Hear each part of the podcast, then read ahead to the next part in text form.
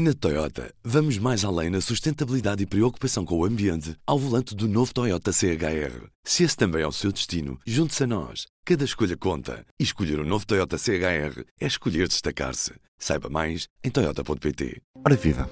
Este é o P24 no arranque de mais uma semana com muito calor em todo o país. As temperaturas estão elevadas e as nossas cidades estão preparadas para isso. Antes de tudo, P24. O seu dia começa aqui. Começa aqui. Como desenhar as cidades do futuro é o que vamos saber com o jornalista do público, Camilo Soldado, que esteve à conversa com a professora de Arquitetura Paisagística da Universidade de Harvard, Silvia Benedito. Camilo. As ondas de calor da última semana ajudam-nos a compreender a necessidade de equiparmos cidades para, para enfrentar as alterações climáticas. Entrevistei a professora de Arquitetura Paisagística da Universidade de Harvard, Silvia Benedito, que defende que, que, se deve pensar de uma forma diferente quando tentamos encontrar eh, as soluções para, para esses desafios de, de episódios eh, de temperaturas extremas.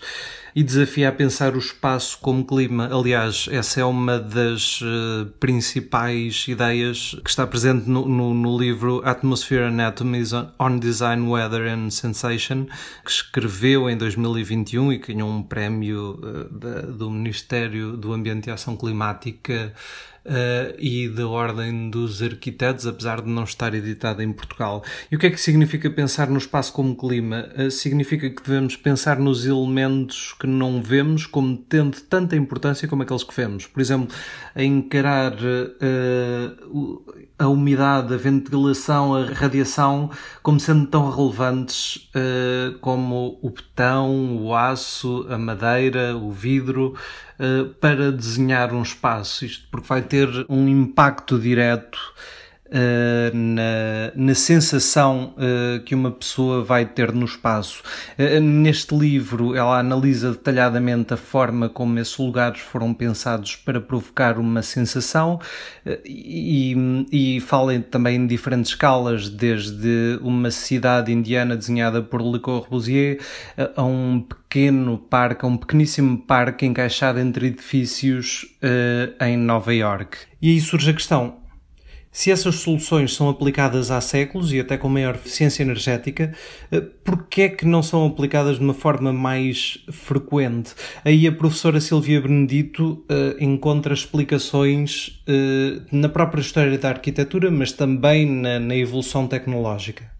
Ou seja, o advento de soluções de refrigeração como o ar-condicionado ajudou a pensar uh, na construção de edifícios e no desenho de espaço de outra forma, também com as consequências uh, para o clima uh, que, que, que sabemos o clima, diz a professora, é, é, um dos companheiros mais antigos que temos e, e, por vezes quando, quando temos um companheiro durante muitos anos deixamos de o ver ou, ou, ou de lhe dar tanta importância. Uh, e o problema é que somos muito mais sensíveis e reativos ao sistema visual e o clima não, não pertence a esse sistema, uh, diz uh, a professora, que é também arquiteta paisagística. Uh, e com essas soluções de refrigeração, a arquitetura passou a obedecer à preponderância do visual eh, sem se, sem se preocupar demasiado uh, com os problemas que daí poderiam uh, advir. Uh, por exemplo, passou, passou-se a poder desenhar aquelas janelas enormes, fachadas envidraçadas, porque o ar-condicionado, de certa forma, trataria de, de arrefecer o, o edifício.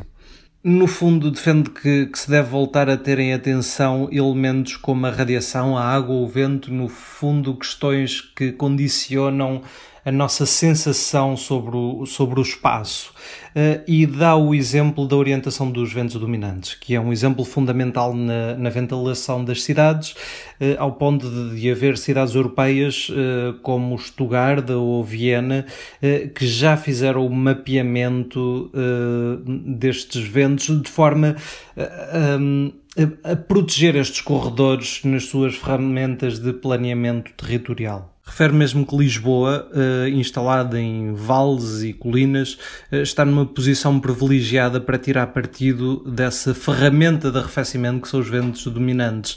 Uh, que acredita não, não estão mapeados uh, e que poderia ser, uh, aliás, defende que é, que é urgente que se, que se, avance para esse novo nível de planeamento. Ainda assim diz que a cidade não está a zero e que o, o professor Gonçalo Ribeiro Teles já falava das avenidas de Lisboa como corredores para, para ventilação. E a mesma lógica que se aplica ao, ao, à necessidade de refletir sobre o desenho das cidades uh, também se aplica ao território rural português. Aliás, a professora Silvia Benedito esteve envolvida num projeto em Arganil, o Canary in the Mine, em, no qual levou os seus alunos de Harvard para desenharem novas possibilidades para o futuro de, de 10 aldeias do município, isto tanto como ponto de partida uh, o, os incêndios de 2017 o, objetivo era encontrar estratégias eh, não só para, para tornar estes povoamentos mais resistentes ao fogo,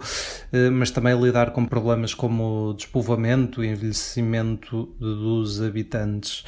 Uh, e no fundo segue tanto o, o, caso das cidades como, como do território rural. Tem a mesma necessidade, tem a necessidade de espaços que sejam convidativos do ponto de vista climático, que defenda é uma questão de direitos humanos, integração e de justiça. Obrigado por este relato, Camilo. E do P24 é tempo de olharmos para aquela que é a primeira página do público desta segunda-feira, com uma grande entrevista a Elisa Ferreira, a comissária com a pasta da coesão e reformas, que tem os fundos europeus a cargo.